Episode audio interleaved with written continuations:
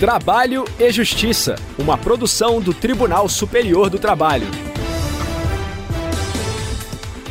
Olá, eu sou Anderson Conrado e você acompanha agora as principais notícias da Justiça do Trabalho.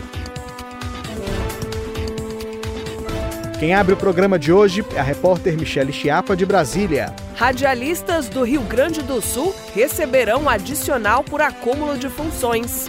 Em nosso giro pelos regionais, a repórter Lucineide Pimentel traz informações diretamente do Tribunal Regional do Trabalho da Terceira Região, em Minas Gerais. A empresa é absolvida de responsabilidade por morte de empregada decorrente de mal súbito durante o expediente. E hoje é dia do quadro Boato ou Fato. O tema é o aviso prévio. Se liga, o trabalho e justiça já está no ar.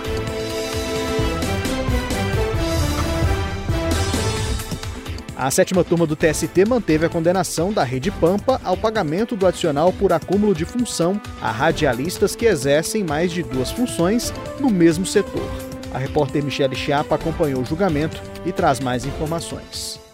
A ação foi movida pelo Sindicato dos Trabalhadores em Empresas de Radiodifusão e Televisão do Rio Grande do Sul. A entidade alegou que o principal diferencial da lei que rege os radialistas é que a remuneração é vinculada ao exercício de determinada função. Segundo o sindicato, a norma enumera mais de 80 funções divididas em 16 setores, e o exercício de mais de uma delas leva necessariamente a um pagamento maior por meio do adicional de acúmulo de funções ou de outro salário. No caso, as pessoas representadas pelo sindicato eram contratadas pela Rede Pampa na função de operador de controle mestre. No entanto, exerciam também as funções de editor de videotape e de operador de máquina de caracteres, de áudio e de vídeo, além de atividades típicas de coordenador de programação e de encarregado de tráfego. O juízo de primeiro grau reconheceu o acúmulo das funções de operador de videotape e operador de máquina de caracteres,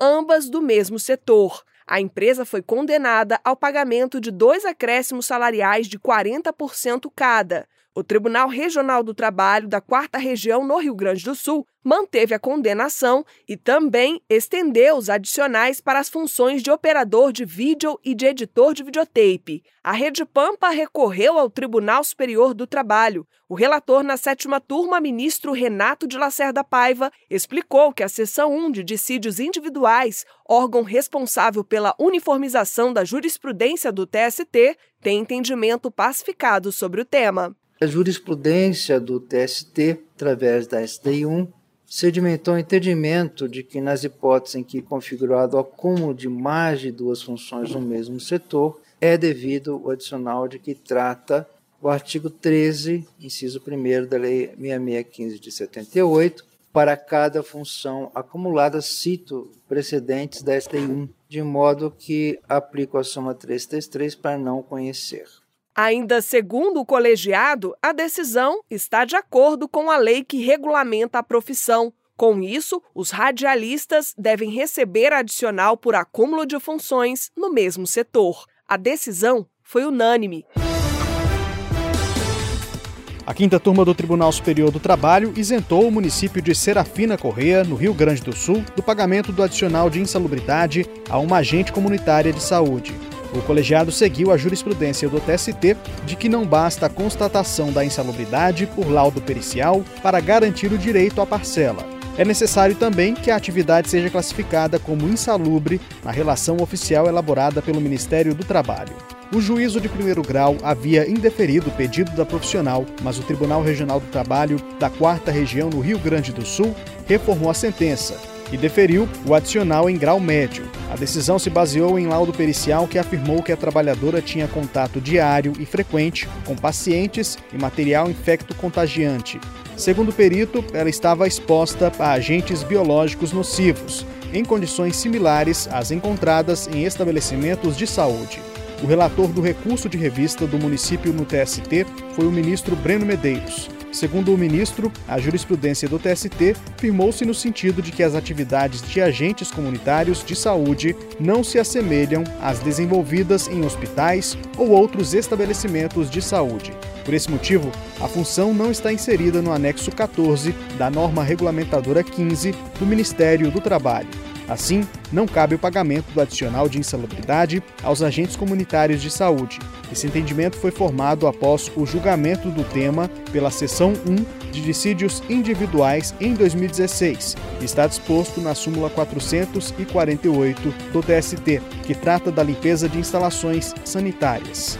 O ministro explicou que a Lei 13.342 de 2016, que trata de benefícios trabalhistas e previdenciários de agentes comunitários de saúde, alterou a Lei 11.350 de 2006. Dessa forma, a legislação passou a prever que o exercício de trabalho de forma habitual e permanente, em condições insalubres, acima dos limites de tolerância estabelecidos pelo Ministério do Trabalho, assegura aos agentes o adicional de insalubridade. Contudo, na sua avaliação, isso não modifica o entendimento do TST.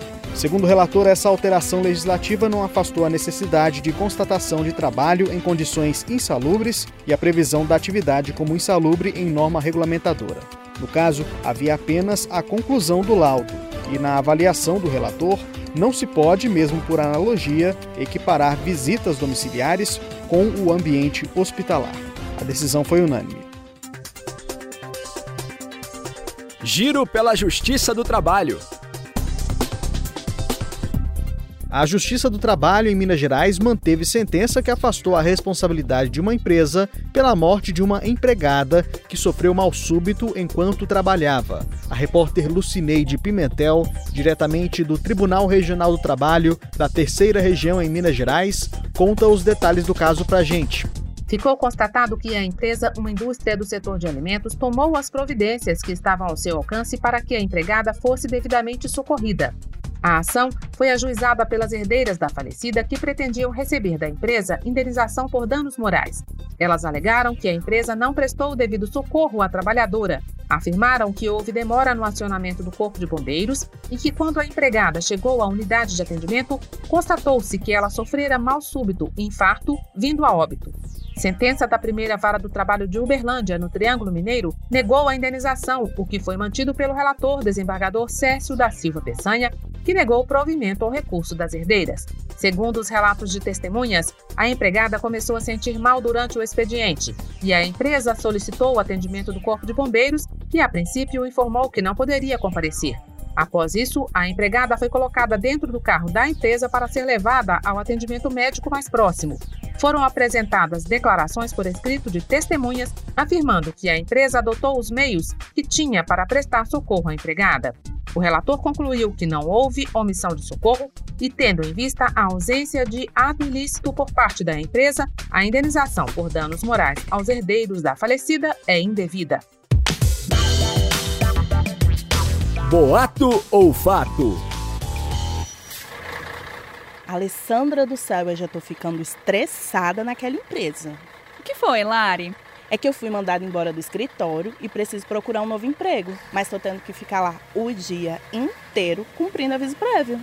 Ué, Larissa, mas se te mandaram embora, por que precisam que você fique lá o dia todo? Tem algo errado aí, hein? Pois é, menina, eu acho que estão me enrolando. Preciso entregar um monte de currículos e eu deveria sair mais cedo. É, Larissa, realmente é fato. Você precisa cumprir aviso prévio quando é demitida, mas tem direito a horário reduzido. Na consolidação das leis do trabalho, o aviso prévio é tratado dos artigos 487 a 491. O artigo que traz regras sobre o expediente no período é o 488. Segundo o dispositivo, se a rescisão tiver sido promovida pelo empregador, o horário normal de trabalho do empregado deve ser reduzido em duas horas diárias durante o prazo do aviso prévio, sem prejuízo do salário integral. A legislação estabelece que, se não houver prazo estipulado, a parte que, sem justo motivo, quiser rescindir o contrato deve avisar a outra com antecedência mínima de oito dias se o pagamento for efetuado por semana ou tempo inferior. Nesse caso, o empregado pode escolher se quer trabalhar com a redução das duas horas diárias do aviso prévio ou se quer faltar ao serviço por um dia, sem prejuízo do salário integral. Para os que recebem por quinzena ou por mês, ou que tenham mais de um ano na empresa, o aviso deve ser feito com 30 dias de antecedência. Nessa situação, o empregado pode optar por reduzir a jornada em duas horas diárias ou faltar por sete dias corridos.